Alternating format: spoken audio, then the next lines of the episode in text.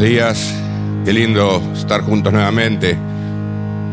He podido saludar a algunas personas, otras que llegaron después, no, pero bienvenidos todos.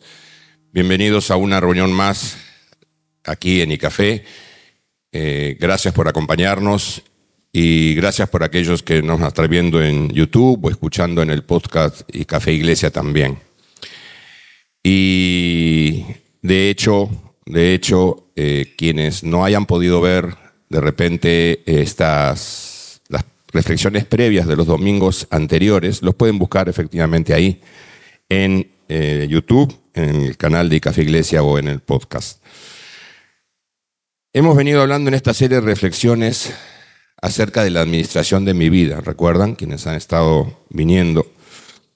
Eh, sobre los principios de ser buenos gestores de nuestra influencia sobre los demás, los buenos gestores también de nuestros talentos y dones y de nuestro tiempo, que fue lo último que estuvimos reflexionando el domingo pasado. Justamente ahí reflexionábamos, Francis nos hacía pensar en que era necesario aprovechar sabiamente el tiempo, que el tiempo es limitado, que debemos ser conscientes de ese límite y por lo tanto debemos usarlo equilibradamente. No es fácil eso, pero con la ayuda del Señor y con su sabiduría, que Él nos dice que si la pedimos nos la va a dar, podremos darnos cuenta de cómo distribuimos nuestro tiempo y cómo hacerlo en forma eficiente y equilibrada. Y en este proceso no estamos solos, por supuesto, sino que nos tenemos también, recordaba Francis, unos a otros.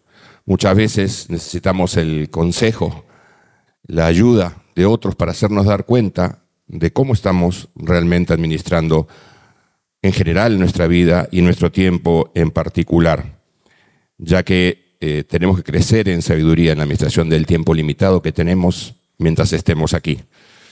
Y hoy vamos a hablar de algo que también a veces es limitado, el dinero.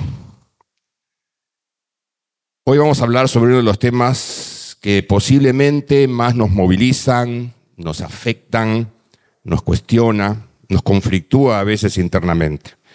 Y entendemos el dinero, por supuesto, no solamente como el contante y sonante de billetes o monedas, sino todo lo que materialmente tenemos, recursos, bienes, posesiones en general. El dinero en sí, el dinero en sí es un medio de pago de bienes y servicios que la humanidad creó en su momento para ir saliendo en los diferentes tiempos y civilizaciones del trueque. Antes que existieran eh, las monedas y luego los billetes, papeles de intercambio, etcétera, lo que había era trueque y realmente eso es bastante incómodo. Aún así, este, hay sociedades en las que, sobre todo, por ejemplo, sociedades rurales muchas veces, donde el trueque todavía sigue siendo un medio de intercambio. Sin embargo, lo mayoritario no es eso y por lo general no podemos comprar bienes y servicios sin dinero. O convertir esos bienes a un valor determinado si el dinero no existiera hoy, no, se podría hacer. Queda claro entonces que el dinero es necesario, el dinero es útil. Y como dijéramos hace algunos domingos, el dinero en sí, ante la pregunta de nuestro querido Gustavito, dijimos que eh, el dinero en sí no es ni bueno ni malo, sino en todo caso lo que puede convertirse en bueno y malo es nuestra actitud hacia el dinero y la manera en cómo lo generamos, cómo lo guardamos y cómo lo gastamos. La sociedad en que vivimos, el espíritu y la época que nos ha tocado vivir, relaciona mucho tener dinero, y cuanto más mejor, con mayor prestigio, mayor prosperidad, mayor estatus. Seguramente todos hemos escuchado alguna vez la frase, tanto tienes, tanto vales. Y dado que permite tener cosas, bienes o servicios, se estimula a tener más y más, pues se entiende que tener cosas materiales y acumularlas es lo mejor. Es cierto, es cierto que tener un respaldo económico y financiero es bueno, pero el problema no es ese. El problema es, como con cualquier otra cosa, cuando se convierte en un Dios, en un ídolo, es decir, algo o alguien en quien deposito mi confianza, mi sensación de seguridad, mis afectos. Tal vez por esa inclinación de nuestro corazón hacia el dinero, hacer del, del dinero un ídolo, y esto de hacerlo un ídolo sea porque se tenga mucho o por el contrario que tengamos poco. En cualquiera de los dos casos podemos hacer del dinero un ídolo. Y algunos estudiosos de la Biblia han encontrado que en la palabra de Dios, de las 38 parábolas que narró Jesús, 16 de 38, 16 tratan sobre cómo manejar nuestros bienes terrenales. Y hay más de 2.000 referencias a las riquezas, el doble, y escuchen esto, de lo que hay respecto a la fe o respecto a la oración. Definitivamente aquí hay una llamada de atención, es algo en la cual tenemos que enfocarnos, no por gusto, el Señor lo hizo así. Y el apóstol Pablo, al escribirle a su discípulo Timoteo sobre lo que estaba pasando en algunas comunidades de fe, ya pasaba en el primer siglo, les dice así, lo vamos a ver en la, en la pantalla. Pues el amor al dinero es la raíz de toda clase de mal. Y algunas personas, en su intenso deseo por el dinero, se han desviado de la fe verdadera y se han causado muchas heridas dolorosas. Así, el dinero en sí no es el problema, sino el amor desmesurado hacia él, que puede llevar a dañar a otros, nos puede llevar a dañarnos a nosotras muchas veces con tal de querer tenerlo, ¿no? Repito, sea porque falte o sea porque tenga mucho y quiera seguir teniendo más. Ahora, este amor desmesurado por el dinero eh, puede estar impulsado por cosas que aprendimos a través de nuestra vida, que asumimos como correctas, desde nuestra crianza, en, los años que vivimos, nuestro deseo, por ejemplo, de tener mayor reconocimiento social, poniendo nuestra identidad y nuestro valor como personas en su posesión. Más tengo, más consumo, más valgo. O tal vez también el deseo de tener poder si tengo dinero, tengo poder. Pero también puede ser un temor excesivo a la escasez o a la pobreza. Claro que no buscaremos ser pobres, no hay ninguna virtud en buscar ser pobres, por si acaso. Pero cuando tememos, tememos mucho, tenemos mucho miedo en exceso, aún teniendo recursos, aún teniendo recursos podemos tener mucho miedo, nos vamos a angustiar y buscaremos como eje central el tener más.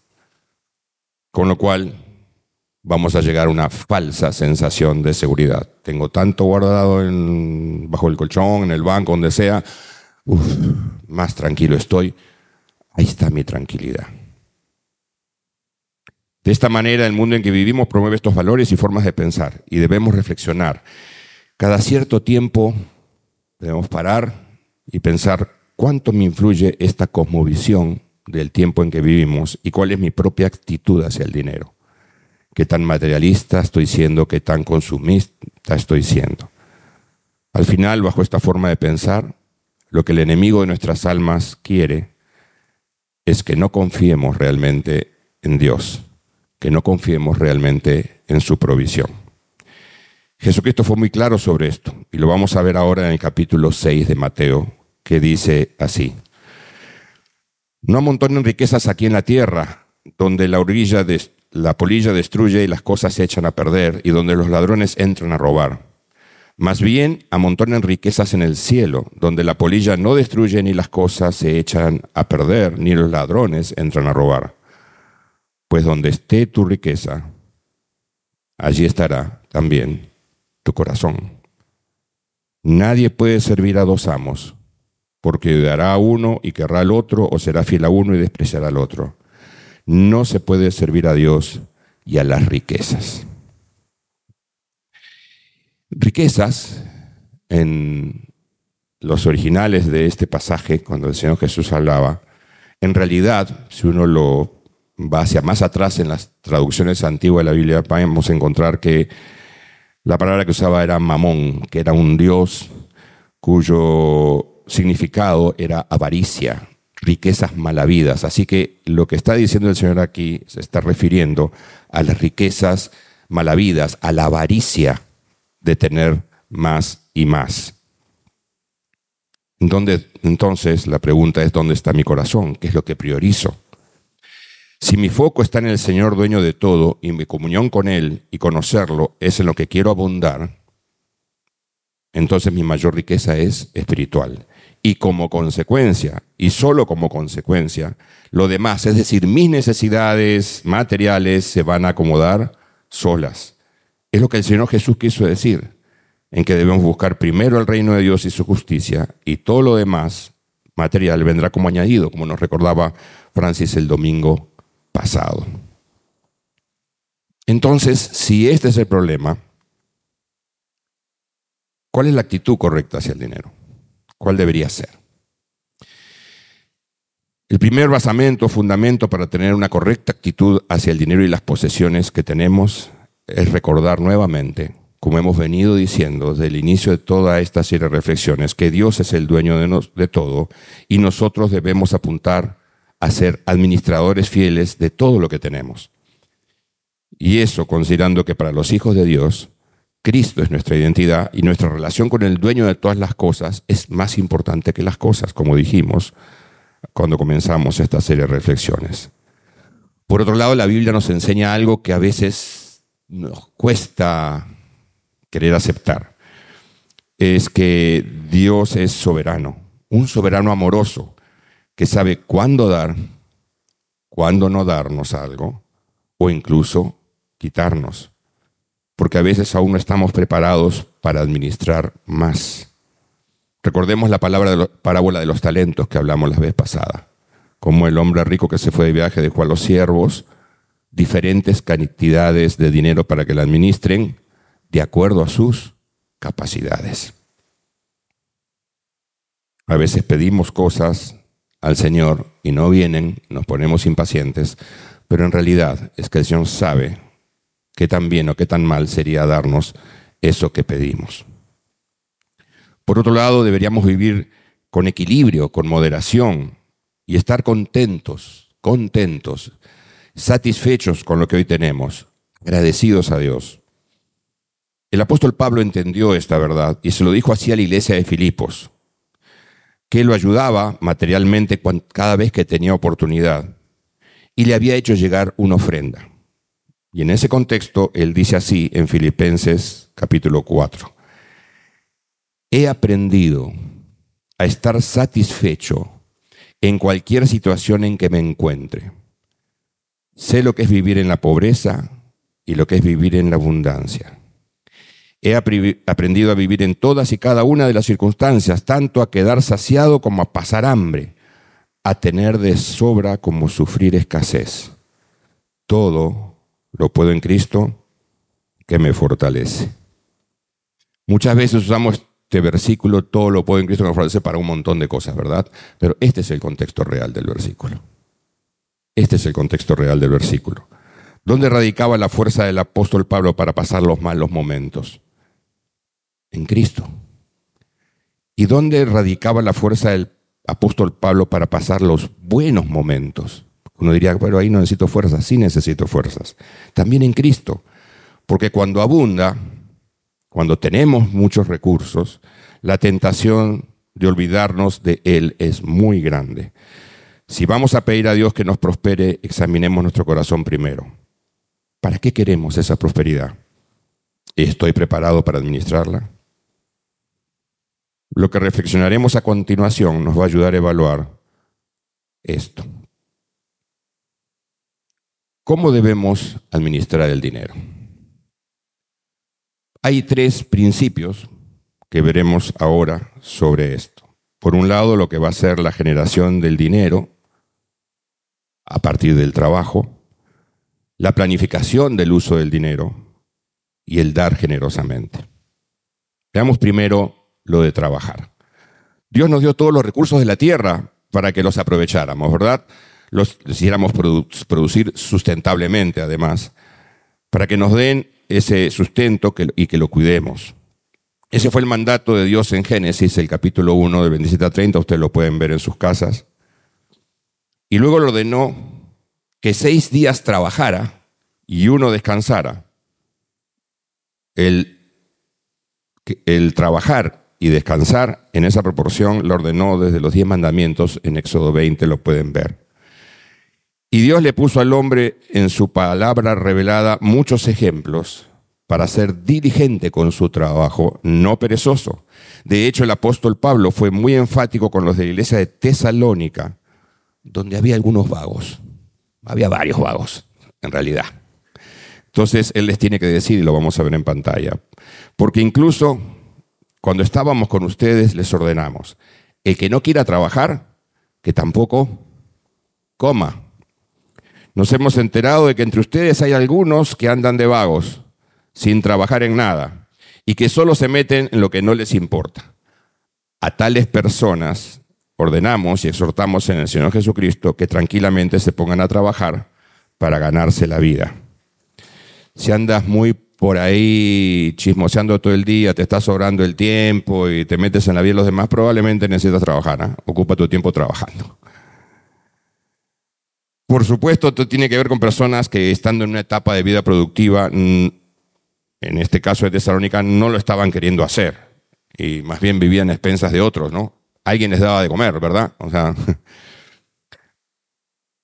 eh, pero habrá momentos en la vida en que no podremos trabajar por diversos problemas. Pueden ser de salud, una edad ya avanzada, limitaciones físicas, no tener ya quien los ayude en el sustento. Por eso es que la palabra nos exhorta a compartir con los necesitados y los vulnerables. Y de hecho el objetivo de trabajar es finalmente tener para compartir con otros. Como le escribe en la carta a los Efesios el apóstol Pablo, al exhortarlos a un cambio de actitud y de vida. Efesios 4:28 dice así, el que robaba, que no robe más, sino que trabaje honradamente con las manos para tener que compartir con los necesitados. que trabaje honradamente con las manos para tener que compartir con los necesitados. Podría haber dicho honradamente con las manos para acumular y tener mucho. El objetivo del trabajo es tener para poder suplir nuestras necesidades eh, de nuestros seres queridos y compartir con los necesitados. Eso nos puede cambiar totalmente la perspectiva de lo que pensamos acerca de lo que es el manejo del dinero. Y el trabajo debe hacerse como para Dios y no como para los hombres. En Efesios 6:7 dicen, realicen su trabajo de buena gana, como un servicio al Señor y no a los hombres. Porque en la medida que trabajamos adorando a Dios por nuestro trabajo, evitaremos querer todo el tiempo, querer la aprobación de los hombres. Ahora, una cosa es la generación del dinero a través del trabajo, también se puede generar dinero con lo que uno ganó a través de inversiones, de muchas formas, pero la fuente original es el trabajo. Ahora, ¿qué hacemos con ese dinero? ¿Cómo lo usamos? Entonces, algunas cosas que tenemos que definir es cuáles son esos objetivos, esas metas, esos sueños que tengo en lo material para el tiempo que yo esté aquí dónde y cómo gastar los ingresos. Es decir, hacer un presupuesto. Es muy común, y yo diría que en la mayoría de casos, no tenemos un presupuesto. Y eso es fuente de bastantes problemas. Así que para armar un presupuesto, que hay muchos métodos, muchas maneras, etcétera, y hay muy buen material que pueden leer para sobre el tema. Primero habría que definir cuánto voy a ahorrar. El libro de Proverbios tiene varias partes en las cuales hace referencia al tema de ser previsor. La hormiga previsora que trabaja tan conocido, hasta en fábulas está, que trabaja duro en el verano para tener que comer en invierno. Está ahorrando para épocas de baja de, de trabajo. Ahora, ahorrar, por si acaso, no es acumular por acumular.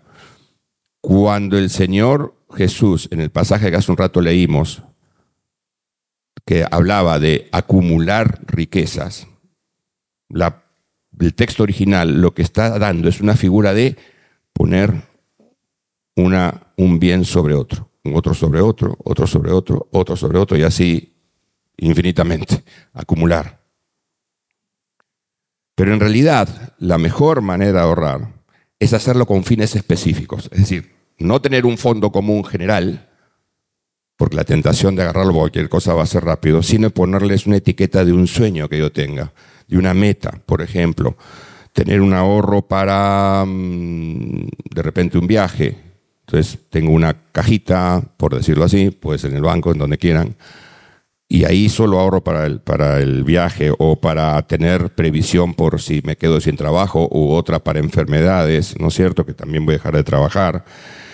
Es decir, si nuestros ahorros tienen una etiqueta de para qué estoy ahorrando cada cosa, va a ser más difícil que atentemos contra nuestros sueños o contra nuestra previsión. Cuando querramos tentado de agarrar de los ahorros, porque no supimos equilibrar nuestro presupuesto, diremos, uy, ya, pero aquí mm, voy a alargar la compra del auto que necesito, etcétera. Y hay un consejero para temas financieros que, financieros que ha hecho muchos libros, se llama Robert Allen, lo pueden buscar, es muy interesante, que dijo esto porque puede también cambiar la perspectiva. El secreto del éxito financiero, decía Robert Allen, estriba en gastar lo que sobra después de haber ahorrado y no en ahorrar lo que sobre después de haber gastado. Lo repito, el secreto del éxito financiero estriba en gastar lo que sobra después de haber ahorrado y no en ahorrar lo que sobre después de haber gastado. Es una buena práctica que yo tenga un porcentaje de mi presupuesto, cualquiera que sea ese porcentaje del presupuesto, para ahorrar. Al principio, de repente, si no tengo muchos recursos, puede ser poco, no importa. La idea es tener poco a poco un incremento de fondos de ahorro que nos va a servir, como hemos dicho, para varias cosas. Sin embargo, y esto es importante, ahorrar por el futuro, es decir, nuestros ahorros no son garantía del futuro. En cualquier momento pueden, desaparecer por mil cosas y mil razones. Nuestra garantía de provisión siempre es Dios, quien nos pide que no nos angustiemos y vivamos confiando en Él día a día. Nuestro futuro lo conoce el Señor, nuestro futuro está en sus manos, la provisión del futuro está en sus manos. Él nos dará las posibilidades para poder generar ingresos, etcétera, o vendrán de otras maneras esos ingresos, como sea. Pero Él es la garantía de nuestro futuro, porque Él nos ama. No son nuestros ahorros. No nos equivoquemos. Por otro lado, así como ahorrar, también debo ver cuánto voy a gastar en mis necesidades básicas y en un estilo de vida moderado. Y a ver, acá hay un tema. Confundimos mucho lo que es necesidades con deseos. ¿Ok? Las necesidades son las básicas sin las cuales no podemos vivir. El alimento, por ejemplo, la bebida, por ejemplo, la vestimenta, por ejemplo. Esas son necesidades básicas. Ahora, una cosa es que yo satisfaga y quiera satisfacer mi necesidad de hambre en un momento determinado con un pan con mantequilla. Un pan con y ya está. ¿Cierto? Otra cosa distinta es que no, me voy a pedir una meat lover, ¿no? una pizza así con extra queso. También voy a satisfacer mi hambre, pero eso es un deseo. Estoy satisfaciendo un deseo, no una necesidad. No quiere decir que nunca me pueda comprar una pizza meat lover, por supuesto. Se nota que a mí me gusta. Este, pero eh, no, no se trata de eso. se trata de saber diferenciarlo, porque a la hora de hacer un presupuesto tenemos que tener muy claro cuáles son nuestras necesidades básicas que tenemos que cubrir. Y en tercer lugar, sugiero tomar la costumbre de separar un porcentaje para dar, como vamos a verlo después. Si no asignamos desde el inicio una cantidad o porcentaje de mis ingresos para dar, pasará que si sobra, doy, y si no, rara vez pasará. Es el mismo principio que hablábamos de Robert Allen aplicado a los ahorros, aplicado a definir en mi presupuesto un porcentaje para poder dar. Después vamos a ver y vamos a expandir esto, porque esto nos lleva justamente a lo que tiene que ver con el dar y el dar generosamente. ¿Por qué dar? En primer lugar, por amor. ¿Y cuál es el primer ejemplo de esto? Nuestro Padre Celestial. Hay un versículo súper conocido, súper usado por todos, y siempre lo usamos para hablarle a otros de Cristo, etc. Y está en Juan 3:16, algunos se lo conocen de memoria seguramente, porque tanto amó Dios al mundo que dio a su Hijo único para todo el que cree en Él no se pierda, sino que tenga vida eterna. Pero fijémonos aquí algo. Amó y luego dio. Amó y por ese amor inmenso nos dio.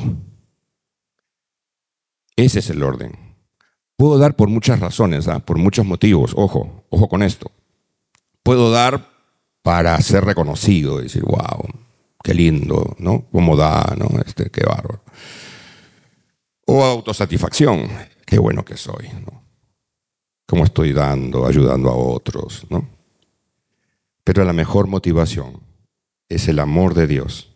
Y Jesucristo es la demostración de un amor que dio y un amor inclusive sacrificial. Así que es el Señor mismo el que nos da la principal motivación para dar. Amo, doy. No estoy dando. ¿Qué tanto amo? Es así de sencillo. Es así de sencillo. Ahora, ¿a quién dar? Para comenzar, cada vez que demos, hagámoslo con gratitud a Dios de poder hacerlo. Habrá momentos en nuestra vida que se nos va a dificultar hacerlo. Así que lo primero es darle a los tuyos, a tu familia, a tu familia nuclear o cercana. Y por eso Pablo le describe a Timoteo, en 1 Timoteo 5, dice así, el que no provee para los suyos y sobre todo para los de su propia casa, ha negado la fe y es peor que un incrédulo claramente hay una prioridad, hay una prioridad. Por otro lado, también objeto del poder dar son las personas que están en necesidad, vulnerables, pobres. Y acá sí el Señor tuvo que llamarle la atención a su pueblo, el pueblo de Israel en su momento, porque ayunaban, o sea, hacían ejercicios espirituales, ¿no? que si lo trasladamos hoy es, hacemos ayuno, oramos muchas horas, nos leemos la Biblia todos los días, un, seis capítulos, ocho capítulos, ¿no es cierto? Y después decimos, wow, qué espiritual que soy, ¿no? Sin embargo, en mi vida estoy haciendo cualquier cosa. Y entonces Isaías le tiene que decir por mensaje del Señor al pueblo es que dice, no, o sea, esta no es el ayuno que, que quiero, esta es la clase de ayuno que quiero. Pongan en libertad a los que están encarcelados injustamente. Alivien la carga de los que trabajan para ustedes. Dejen en libertad a los oprimidos y suelten las cadenas que atan a la gente. Compartan su comida con los hambrientos y den refugio a los que no tienen hogar denle ropa a quienes la necesitan y no se escondan de parientes que precisen su ayuda. Ahí viene ese cuñadito, ¿no? siempre me viene a gorrear el almuerzo el cuñadito, ¿no? No, está bien. O sea, es bien claro. Debemos que aprender a compartir, a compartir con aquellos que lo están necesitando. Y en tercer lugar, aprender a dar y compartir en tu comunidad de fe. ¿Por qué dar en tu iglesia local? ¿Te sientes parte en primer lugar de tu iglesia local? ¿O más te sientes como un visitante y qué lindo, me siento bien y luego no me interesa mucho la vida de, la iglesia a la que voy? Como comunidad de fe tenemos la gran comisión que el Señor nos dio que es llevar el Evangelio a todo ser humano en forma de predicación, de enseñanza y con obras de amor. Y para ello se necesitan varias cosas. Y la palabra lo enseña claramente. En primer lugar, sostener a quienes guían a la iglesia local. En el Antiguo Testamento, y ya después expandiremos un poco más este concepto, pero en el Antiguo Testamento, de las tribus de Israel, cuando iban a tomar la tierra prometida, hubo, todas iban a tener un territorio, cada una de las tribus, excepto la tribu de Leví. Y la tribu de Leví, el Señor la asignó para que sirviera en el culto de adoración, en el tabernáculo antes que existiera el templo y en el templo luego también. Como ellos no tenían territorio, no tenían cultivos, no tenían ganado, no tenían con qué sostenerse. Y entonces el Señor instituyó y les dijo, ustedes van a vivir del 10% que les den el pueblo de Israel.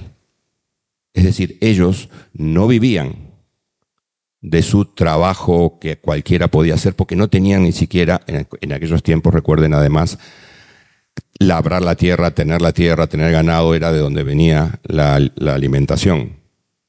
Entonces, ellos iban a ser sostenidos, pero ellos se dedicaban a la obra del sacerdocio y, del culto. Y cuando vamos al Nuevo Testamento, en 1 Timoteo 5, el apóstol Pablo dice así, los ancianos que cumplen bien su función deberían ser respetados y bien remunerados, en particular los que trabajan con esmero, tanto en la predicación como en la enseñanza. Pues la escritura dice, no le pongas bozal al buey para impedirle que coma mientras trilla el grano. Y dice también, los que trabajan merecen recibir su salario. Por si acaso acá ancianos no es que estemos muy, no, no, o sea, es, se refiere a quienes conducían las iglesias, ¿no? Y dice que deben ser respetados, bien remunerados. Y se hace el paralelo con que no pongas bozal al güey. Si ustedes agarran y buscan alguna imagen ¿no? en Google, los bueyes cómo trillan los cereales. Está el cereal en el campo, todo acumulado, y los bueyes empiezan a trabajar pasando sobre eso iban separando la paja de las semillas. Con su trabajo hacían eso los bueyes. ¿Correcto? Entonces, había algunos que de repente no querían que se coman alguna de las semillas que caían. Pero estaba trabajando ese buey. Entonces, no le pongas vos al buey, déjalo que coma también de eso que está trillando, que eso que está trabajando y separando para ti al final después todo ese grano que va a salir del trabajo que tiene este güey, ¿no? Así que los que trabajan merecen recibir su salario. Por otro lado, tu comunidad de fe, si quiere cumplir bien la gran comisión de llegar a otras personas con el Evangelio, necesita tener recursos suficientes para sostener gastos materiales y de servicios, capacitación de liderazgo, de la enseñanza, esfuerzos misioneros, el mantenimiento de locales, etcétera, etcétera, etcétera. Y por otro lado, la comunidad local también está llamada a ayudar a los miembros de mi iglesia que están realmente solos, sin recursos, pasando fuertes necesidades. En este mismo capítulo de Timoteo 5, ustedes pueden leerlo en su casa, van a encontrar que había un público en particular en iglesia sobre la cual había una preocupación, las viudas que estaban solas. En aquel entonces, eh, una viuda que estaba sola tenía muy pocas posibilidades de poder tener ingresos. En la estructura social que había, el que generaba los ingresos era generalmente el hombre.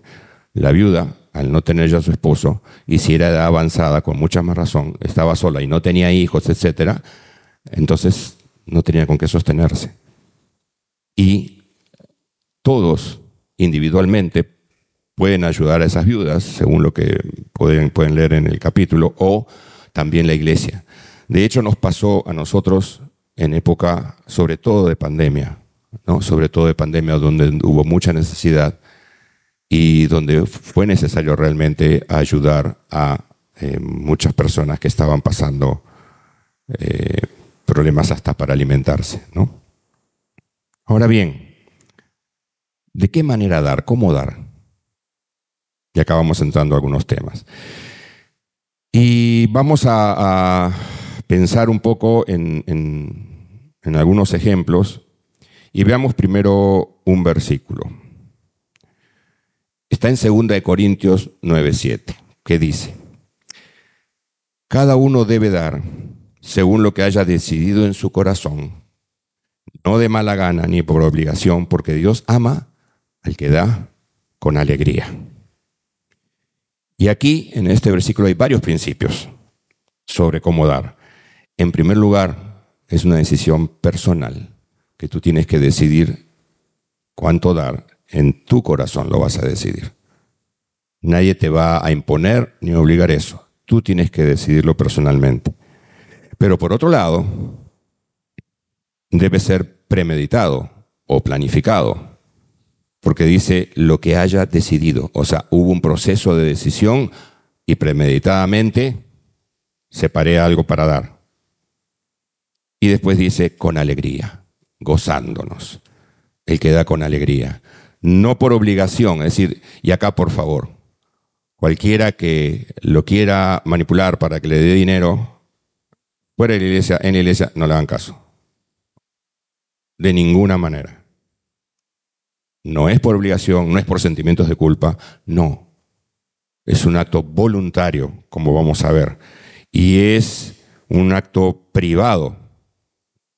Es decir, cuando des a quien lo necesita en la iglesia o fuera de la iglesia, no seas como los que muchos fariseos eran en la época de Jesús, que agarraban y salían y con trompetas se paraban las esquinas a dar plata, ¿no?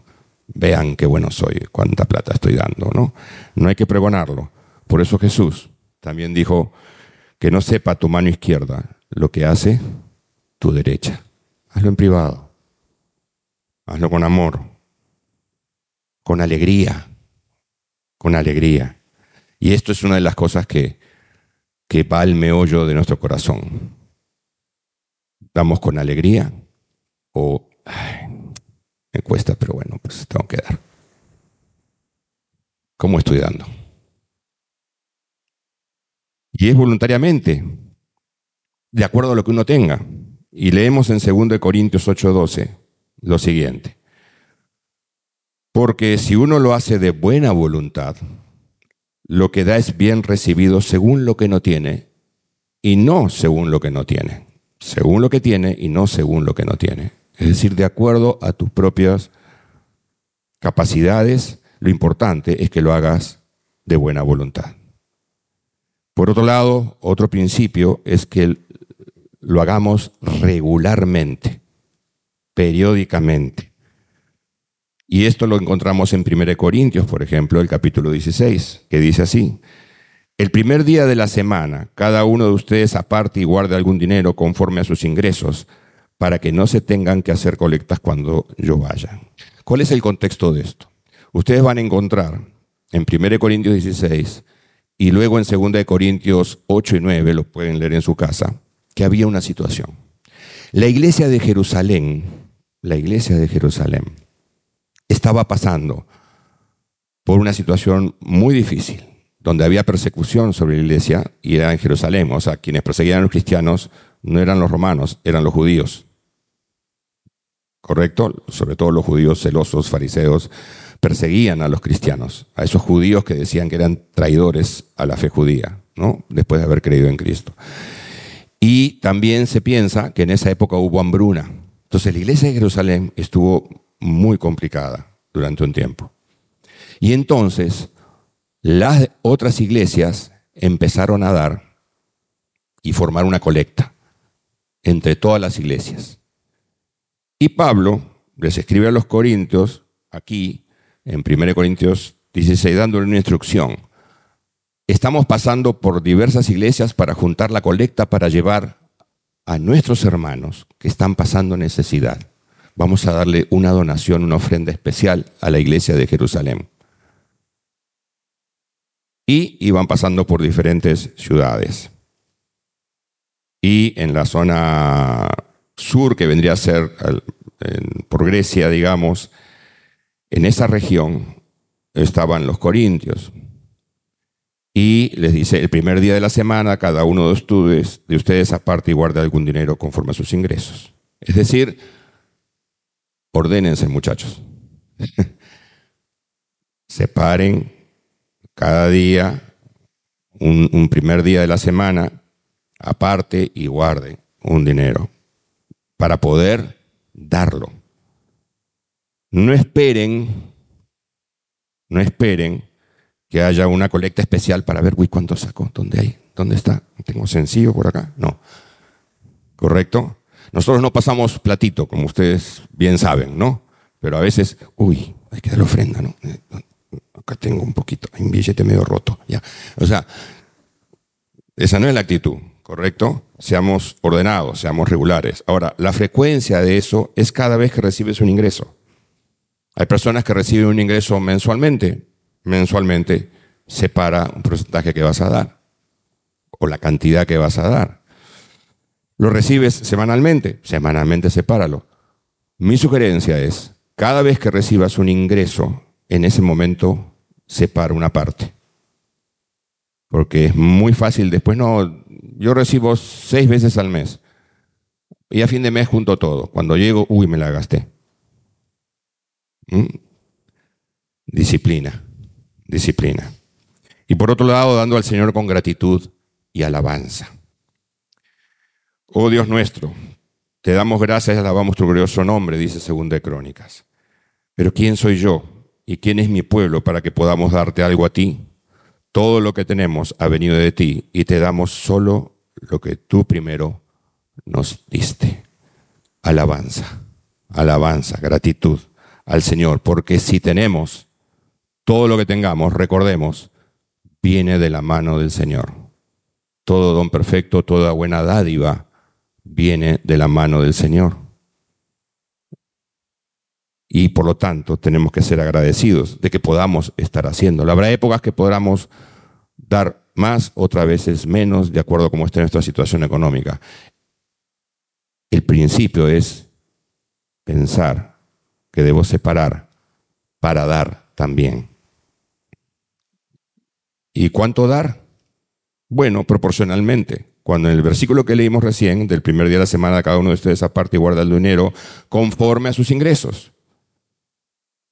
Para que no se tengan que hacer colectas cuando yo vaya. Es decir, conforme a sus ingresos. Bien claro. De acuerdo a los ingresos que tienes, separa una porción.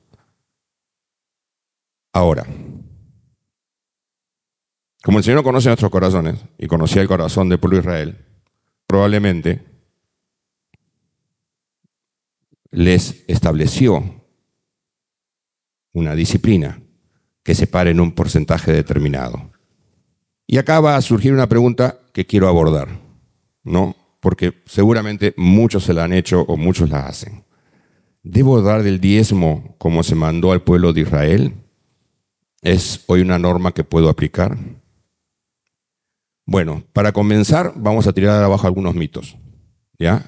El pueblo de Israel, un israelita, no daba el 10%. El pueblo de Israel, para comenzar, daba varios tipos de dádivas al Señor. Y lo vemos en Deuteronomio capítulo 12, que dice así, no adores al Señor tu Dios de la manera en que esos pueblos paganos rinden cultos a sus dioses, que eran diferentes zonas de el país. Más bien busca al Señor tu Dios en el lugar de adoración que Él mismo elegirá entre todas las tribus, el lugar donde su nombre será honrado, que sería Jerusalén. Allí llevarás tus ofrendas quemadas, tus sacrificios, tus, plural, diezmos, tus ofrendas sagradas, las ofrendas para cumplir tus juramentos, tus ofrendas voluntarias y las ofrendas de las primeras crías de tus manadas y rebaños. Sí. ¿Cuál 10%? No, los diezmos eran solo una parte. Y los pueblos del cercano oriente tenían esa práctica. No creamos que era solamente por Israel. era costumbre en los pueblos del cercano oriente que haya algún tipo de porcentaje que se entregaba al culto de los dioses o inclusive como impuesto para los reyes también. En el pueblo de Israel en algún momento también pasó eso. Así que cuando el Señor les da la instrucción al pueblo de Israel de diezmar, no era algo que haya sido desconocido para ellos. Pero los diezmos del pueblo de Israel tenían varios fines, para conocer bien cómo es esto. En primer lugar, los levitas, que ya explicamos que no iban a tener un territorio como propiedad como otras tribus. Dios les indicó que se iban a dedicar por completo al servicio del culto y además ayudar en todo lo que era el servicio de culto y ayudar a los sacerdotes y al pueblo al presentar sus ofrendas y sus sacrificios. A cambio, recibirían de los israelitas el 10% de las cosechas y frutos de la tierra, así como de animales que cada israelita daría. Esos diezmos iban a ser su sostén. Y ellos a su vez darían el 10% de ese diezmo a los sacerdotes. Los sacerdotes sostenían con el 10% del 10%. ¿Correcto? El pueblo le daba el 10% a los levitas y los levitas le daban el 10% a los sacerdotes. Eso lo pueden ver en su casa, lo pueden leer en números, el capítulo 18 de los versículos 21 al 29. Tomen nota, números 18 del 21 al 29. No me hagan caso a mí. Leanlo en la palabra. Números 18. Por otro lado, cada tres años el diezmo se repartía entre los levitas y los más necesitados. Se menciona ahí a las viudas, a los huérfanos y a los extranjeros, personas en vulnerabilidad, personas necesitadas. Cada tres años el diezmo se repartía entre los levitas, pero también entre aquellos que eran necesitados. Y es más, se dice que en, los levitas que están en tu ciudad, convócalos a los que están necesitados, reúnanse y ese 10% se lo comen juntos, una gran fiesta de comunión, ¿correcto? Una gran comilona. Pero qué hermoso, qué hermoso tiempo de compartir, ¿no? Eso lo van a encontrar en Deuteronomio 14, versículos 28 y 29. Deuteronomio 14, 28 y 29. Pero aparte de estos diezmos, habían diezmos especiales para fiestas religiosas nacionales. Por otro lado, otra forma de dar era que ellos tenían la indicación del Señor de que cuando cosechaban un campo y llegaban al final, mm, ahí paren, no cosechen la última parte del campo. ¿Por qué? porque esos alimentos se los dejaban a los pobres y necesitados, que iban después y recogían. Y por eso tenían para comer. Ahí también estaba renunciando a un porcentaje el israelita, en este caso de sus cosechas. Por otro lado, cada siete años, qué hermoso de ser sustentable esto, hoy día que se habla mucho de esto, se reposaba la tierra, no, no se sembraba, no se la usaba. Había un año donde no había una cosecha porque se tenía que dejar descansar la tierra, el Señor cuidando la tierra. Pero ese año tampoco había un ingreso por cosecha. Por otro lado, se habla de ofrendas voluntarias. Aparte de las necesarias, de los diezmos que el Señor había establecido, que como vemos es más de uno, había ofrendas que voluntariamente uno podía llevar como israelita y en otros casos ofrendas especiales. Cuando estuvimos viendo en la primera reflexión que hicimos, que de donde Dios es dueño de todo, vimos cómo David convocó al pueblo para que pudiesen donar para, para la construcción del templo que iba a ser su hijo Salomón. Y el pueblo ofrendó para esa causa específica de poder construir el templo. Y donó mucho. Y Moisés, cuando estaba en el desierto y llevaba en el tabernáculo con las tablas de la ley, no había templo todavía ni nada tampoco, en un momento dado convocó porque necesitaban que los levitas sean vestidos, sean, no sea, y se, y se pueda llevar a cabo el culto alrededor del tabernáculo. De hecho, al tabernáculo nadie se podía acercar, los levitas lo rodeaban. ¿Correcto? Y ahí Moisés convoca a una ofrenda especial. Nos faltan vestimentas, nos faltan utensilios, nos faltan cosas para que realmente podamos hacer el culto en el tabernáculo, que era donde se manifestaba la presencia de Dios y donde solo entraba Moisés. Y ¿qué pasó? Es bien interesante que cuando se lee ese pasaje en Éxodo, ¿saben qué sucedió?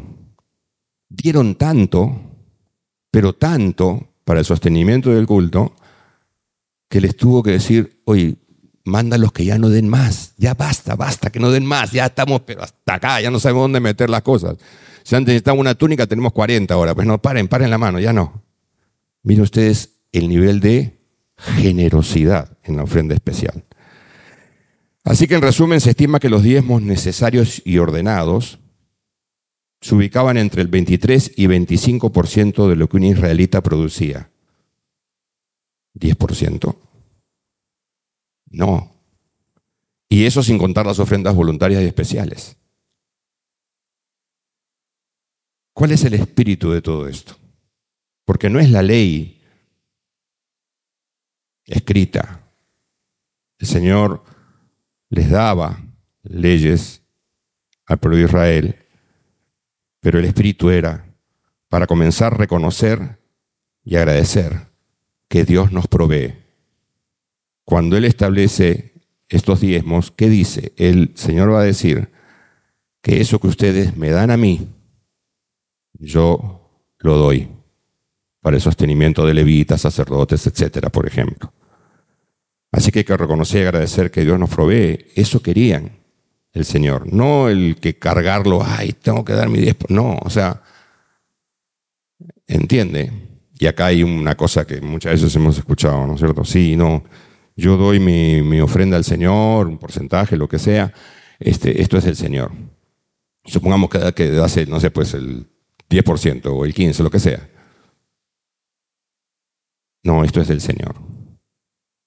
¿Qué cosa? ¿Y el 90% de quién es?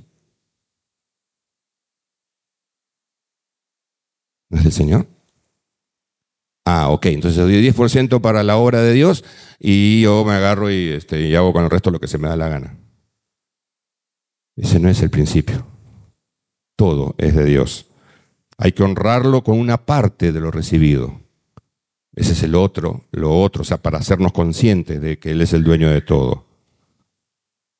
Y por lo tanto, genera una disciplina de separar de acuerdo a los ingresos, como mínimo, voluntariamente. De hecho, las ofrendas voluntarias incrementaban lo que el pueblo israelita daba, según propusieran en su corazón, como Pablo dice en el Nuevo Testamento. Y es cierto, esto se aplicaba en el Antiguo Testamento, lo que he hablado de los diezmos. Pero miremos el espíritu que había detrás. No hay una norma semejante en el Nuevo Testamento. Como vimos, nuestras ofrendas al Señor deben ser voluntarias, proporcionales a mis ingresos, personales, la decisión de cuánto y cuándo dar es personal, privadas, no, no hacer este escándalo con lo que estoy dando, regulares o periódicas, y sí, podemos establecer un porcentaje como disciplina y podemos variarlo también. Eso ya queda en la decisión de cada uno. Es recomendable porque nos genera un hábito. Ahora, qué cantidad, qué porcentaje, eso cada uno tiene que decidirlo en su corazón. Cuando tenemos abundancia y vivimos moderadamente, podemos dar para las necesidades de las personas y de la obra de Dios. Y les voy a poner un ejemplo de lo que es también necesidades y deseos, ¿no? De cómo manejamos nuestro presupuesto. Digamos que yo gano 100, ¿correcto? Y eh, doy un porcentaje para el ahorro, doy un porcentaje para dar en la obra de Dios, en la comunidad de fe, ayudar a personas que lo necesitan, como sea. Pero de repente vivo, por lo tanto, con, no sé, 90, 80, lo que sea y de repente empiezo a ganar más. Y en vez de 100 paso a ganar 200. ¿Cuál es la tendencia natural? Más gano, más gasto. Y la pregunta es, ¿será porque estamos llevándonos por nuestros deseos antes de que cubrir nuestras necesidades? ¿Será porque no pensamos en que con esos ingresos podemos ayudar a otros? El que robaba no robe más, sino que trabaje con sus manos para poder tener que compartir con los necesitados. Leímos hace un rato. Entonces, Tal vez, en la medida que van creciendo nuestros ingresos, podamos dar más. Y de hecho hay casos muy conocidos de gente que ha llegado a dar porque ha tenido mucha abundancia, el Señor ha permitido que tenga mucha abundancia, ha terminado dando, ha invertido los porcentajes. La mayor parte del porcentaje lo ha dado a las obras de Dios y a la obra social y se ha quedado solamente con lo que necesita para vivir. Interesante, ¿no? Y por otro lado, el ejemplo del Nuevo Testamento nos muestra a veces que nuestra ofrenda al Señor, en independencia de cuál le decidamos disciplinadamente que demos, muchas veces puede ser sacrificial. Quiero dar dos ejemplos con esto. La viuda pobre. Eso está en Marcos capítulo 12 y que dice así. Jesús estaba sentado frente al arca de las ofrendas y miraba cómo la gente echaba sus monedas en el arca. Muchos ricos echaban mucho, pero una viuda pobre llegó y echó dos moneditas de muy poco valor. Entonces Jesús llamó a sus discípulos y les dijo, de cierto les digo que esta viuda pobre echó más que todos los que han echado en el arca, porque todos han echado de lo que les sobra, pero esta de su pobreza echó todo lo que tenía, todo su sustento. ¿Qué estaba haciendo la viuda? Se volvió loca. Pobrecita, la necesidad la volvió loca. Dio todo lo que tenía ese día, todo su sustento ese día.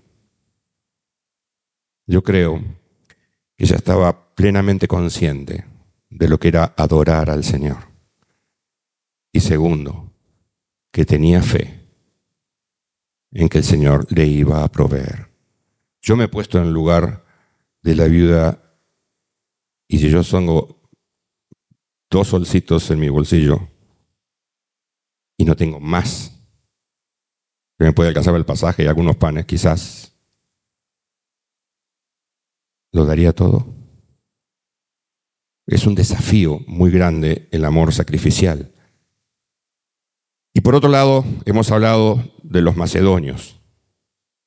Los macedonios eran parte de las, de las iglesias de Macedonia, eran parte de las que estaban, donde se estaba colectando la ofrenda para llevar a la iglesia de Jerusalén. ¿Se acuerdan que les dije que lo van a encontrar en 1 Corintios 16 y, y en 2 Corintios capítulos 8 y 9?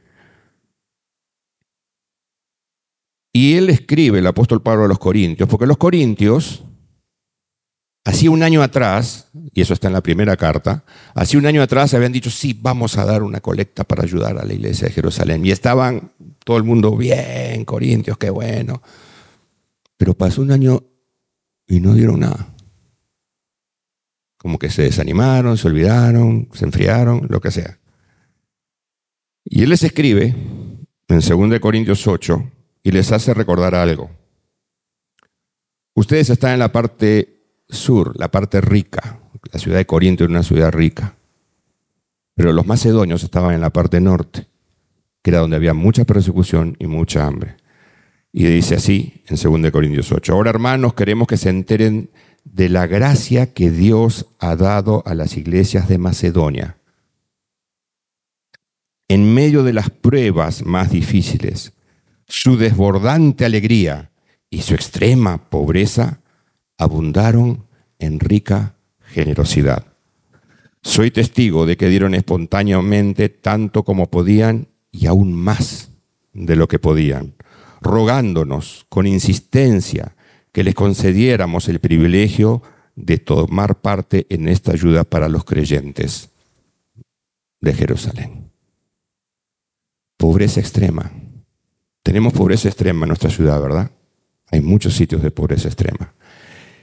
Estas iglesias de Macedonia estaban en pobreza extrema, es decir, podían tener mil motivos para, para dar. Es decir, no, no puedo dar, estoy en pobreza extrema, con las justas tengo para comer, y esto es. Encima estoy perseguido. ¿Y qué dice? Desbordante alegría y que le rogaban, por favor, lleva nuestra, nuestra, ofrenda a la iglesia de Jerusalén. Le rogaban. Y el apóstol Pablo fue testigo, fue testigo que en medio de esas pruebas, en medio de esa extrema pobreza, tenían alegría y daban tanto como podían y aún más. Realmente estos ejemplos, a mí en lo personal, me han hecho pensar y mucho.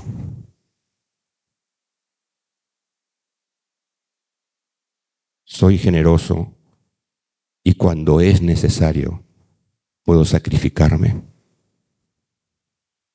Y cuando es necesario puedo sacrificarme. Ahora, ¿cuáles son los beneficios de dar? En primer lugar, voy a ser más como Cristo, quien se dio por amor. No nos parecemos más a Dios que cuando damos, que cuando damos con amor.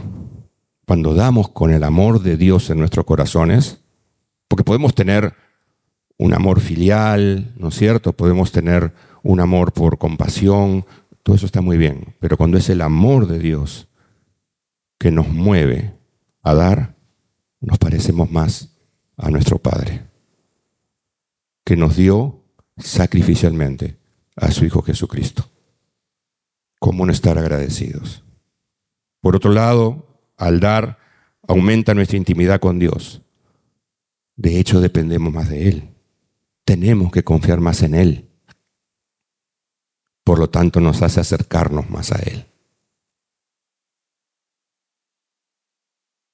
Por otro lado, seremos más felices. Y fíjense lo que dice en Hechos capítulo 20. Con mi ejemplo les he mostrado que es preciso trabajar duro para ayudar a los necesitados, recordando las palabras del Señor Jesús. Hay más dicha en dar que en recibir. Hay un detalle interesante. Busquen esa frase ahí, más dicha en dar que recibir, en los evangelios. No está. El único sitio donde se registra esa palabra de Jesús que no está en el Evangelio son aquí en Hechos capítulo 20. Y qué casualidad que tiene que ver con el dar. No dice que recibir no sea grato, por supuesto. Claro, quien nos viene, nos dan un regalo, algo, estamos contentos, genial. Pero más felices que eso va a ser si damos. Y Dios será generoso con nosotros para que disfrutemos. Porque Él nos da para que disfrutemos aquellas cosas que nos da, como hemos hablado, con moderación, con equilibrio, con sensatez, ¿no? Pero también para que sigamos dando. Y fíjense lo que dice 2 Corintios 9. Y Dios proveerá con generosidad todo lo que necesiten. Entonces siempre tendrán lo necesario y habrá bastante de sobra para compartir con otros. Y recordemos que este versículo está en el contexto que le estaba diciendo a los corintios lo que había hecho la iglesia de Macedonia. Así que ustedes, corintios, imiten a sus hermanos de Macedonia. Y entonces, con su generosidad, Dios va a proveerles con la generosidad de Él todo lo que necesiten. No se preocupen si están dando todo, si es que confían en el Señor. Y por otro lado, Dios ama al que da con alegría. Es interesante eso. Dios nos ama en general. Dios nos ama en general. Pero el Señor quiso que estuviese esta palabra en particular. Dios ama al que da con alegría. Un amor especial. ¿Por qué un amor especial? Porque cuando damos generosamente y con alegría, nos parecemos más a Él. Y qué lindo es cuando un padre ve que su hijo crece, ¿verdad? Y crece saludable en lo emocional, en lo físico, en todo. El Señor se agrada en ver cómo nosotros crecemos y finalmente Dios será glorificado. Y en el mismo 2 Corintios, el mismo capítulo 9 dice, entonces dos cosas buenas resultarán del ministerio de dar. Le está hablando a los corintios, ¿no? Se satisfarán las necesidades de los creyentes de Jerusalén y ellos expresarán con alegría su agradecimiento a Dios. Como resultado del ministerio de ustedes, ellos darán la gloria a Dios. ¿Para qué damos? En última instancia, para honrar al Señor, para dar gloria a Dios, para que otros den gloria a Dios. ¿No es lo mejor? Dios ilumine nuestras almas, renueve nuestros corazones y nos mueva cada día a dar con alegría. ¿Qué tal si oramos? Gracias Señor porque la dádiva más grande fue tu Hijo Jesucristo. Gracias porque Él caminó entre nosotros. Gracias porque, siendo perfecto, cargó nuestras culpas y sufrió en la cruz. Pero tú lo has exaltado hoy día, Señor. Enséñanos a ser más como tú. Enséñanos a romper todas las frenos, trabas, miedos, avaricias, todo aquello que pueda estar en nuestro corazón que no se alinee con tu corazón, Señor. Sabemos que necesitamos de tu gracia para esto, Señor, que solos no lo podemos hacer. Pero tu gracia está en Jesús y tu Espíritu vive en nosotros. Como el apóstol Pablo decía, Señor, que aprendamos a vivir en abundancia o necesidad, porque todo lo podemos en Cristo que nos fortalece. Tú seas bendito, Señor. A ti sea la gloria. Amén. Amén.